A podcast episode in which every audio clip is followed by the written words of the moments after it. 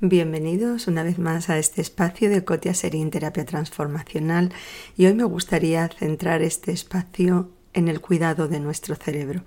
Fijaros, muchos de nosotros me doy cuenta que la gente va haciendo sudokus o intenta mantener la agilidad del cerebro, pero el cerebro también es un órgano y como órgano biológico necesita un cuidado especial.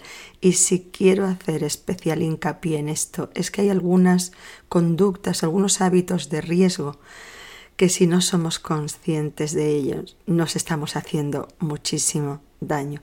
Una de las cosas que más me llamó la atención al tratar los artículos del doctor Daniel Amen, que tiene, por supuesto, clínicas en las que todo lo que él hace se dedica y ha hecho cientos de miles de escáneres a cerebros. y lo primero, una de las cosas que más me llamó la atención son los deportes.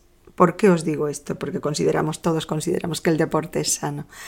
Pero sin embargo, lo que se ha visto en un estudio que se ha realizado en, en jugadores profesionales de fútbol es que 80% de ellos tenían daños, daño real en su cerebro. Eh, nosotros pensamos que el deporte es sano, pero alguna de nuestras prácticas es absolutamente dañina. Y si nadie nos llama la atención sobre esto, no lo sabemos. Y lo que no sabemos no podemos corregir. Fijaros, el cerebro es un, órgano muy blandito, que es verdad que está en una estructura rígida, pero se ha comprobado, o sea, golpear una pelota con nuestra cabeza es, un deporte de riesgo. Eso nunca lo deberíamos de hacer y por eso es tan importante en, eh, llevar casco. Por eso es tan importante llevar casco, porque los golpes, aunque a, nosotros no nos parezca traumático, eh, los golpes eh, dejan un impacto en nuestro cerebro. 80% de esos jugadores tenían daños cerebrales. ¿Esto cómo lo ven?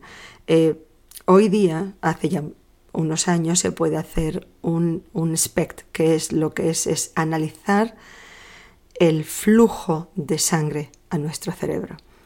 Viendo el flujo de sangre podemos ver en una imagen a color maravillosa, podemos ver qué áreas de nuestro cerebro están funcionando y qué áreas no. Ya sabéis que donde la sangre llega hay vida, hay oxígeno, hay nutrientes. Entonces es muy fácil hoy día averiguar cuál es el nivel y la calidad de funcionamiento de nuestro cerebro. Y aquí os voy a dejar brevemente algunas pautas. Una de ellas es que ya hemos dicho que es el flujo de sangre. Y si el flujo de sangre es bueno para nuestro cerebro, todo lo que tiene que ver con el ejercicio. O sea, nosotros cuando pensamos en ejercicio, pensamos en articulaciones, en cuerpo, en estar ágil, en vernos mejor, pero tenemos que pensar que todo lo que nos ayuda a movernos genera un mayor, un mejor flujo de sangre y eso es bueno para nuestro cerebro también. Y ya que estamos hablando de flujo de sangre, tenemos que saber que el ejercicio es bueno y la coordinación es buena, con lo cual no os lo vais a creer o sí, pero los, los bailes, el baile, los bailes de salón siguen siendo muy buenos para nuestro cerebro porque además de que nos ayuda a movernos, nos ayuda también a generar coordinación y eso es fantástico porque obliga a sincronizar los dos hemisferios. Fantástico. Otros de los factores importantes es continuar aprendiendo siempre algo. Fijaros, no dejéis de aprender nunca, de estudiar, de incursionar en nuevas áreas. Sobre todo una cosa, por ejemplo, como tocar un instrumento o aprender un nuevo idioma. Ya tenemos claro que nuestro cerebro, o sea, la, neuroplasticidad es algo que ya está demostrado. Entonces no pensemos en la juventud solamente en la falta de arrugas, sino en tener un, tener un cerebro joven, un cerebro ágil. Eh, prácticas, disciplinas como un deporte diferente, un eh, empezar a pintar, dibujar, eh, un idioma nuevo o tocar un instrumento. Son prácticas maravillosas que todo eso consigue que nuestro cerebro funcione cada día mejor y, y genere mayores conexiones entre nuestras células. Y eso es lo que, lo que determina que un cerebro sea más o menos joven. Prácticas como la que tenemos a la hora de fumar, drogas, alcohol, la cantidad de productos tóxicos que podemos ingerir o oler y, fijaros, el vivir en un ambiente enmohecido. Todo eso nos hace mucho daño y el daño empieza mucho antes de que seamos conscientes de que tengamos síntomas siquiera. Entonces, procurad vivir en un ambiente sano, aireado, ventilado eh, y, por supuesto, no ingerir productos que todavía seguimos pensando o siguen pensando que, que el consumo, pues eso, tabaco, las drogas o el alcohol sirve para relajarte. Bueno, a un precio muy alto y yo creo que a partir de ahora espero que no os relajéis tanto en ese sentido, pero a un precio muy alto y bueno, está claro que todos estos productos son tóxicos para nuestro cerebro porque una persona cuando ha bebido alguna copita de, más ya no es capaz de coordinar, ya no camina recto, eh, cambia su comportamiento y por supuesto su manera de pensar.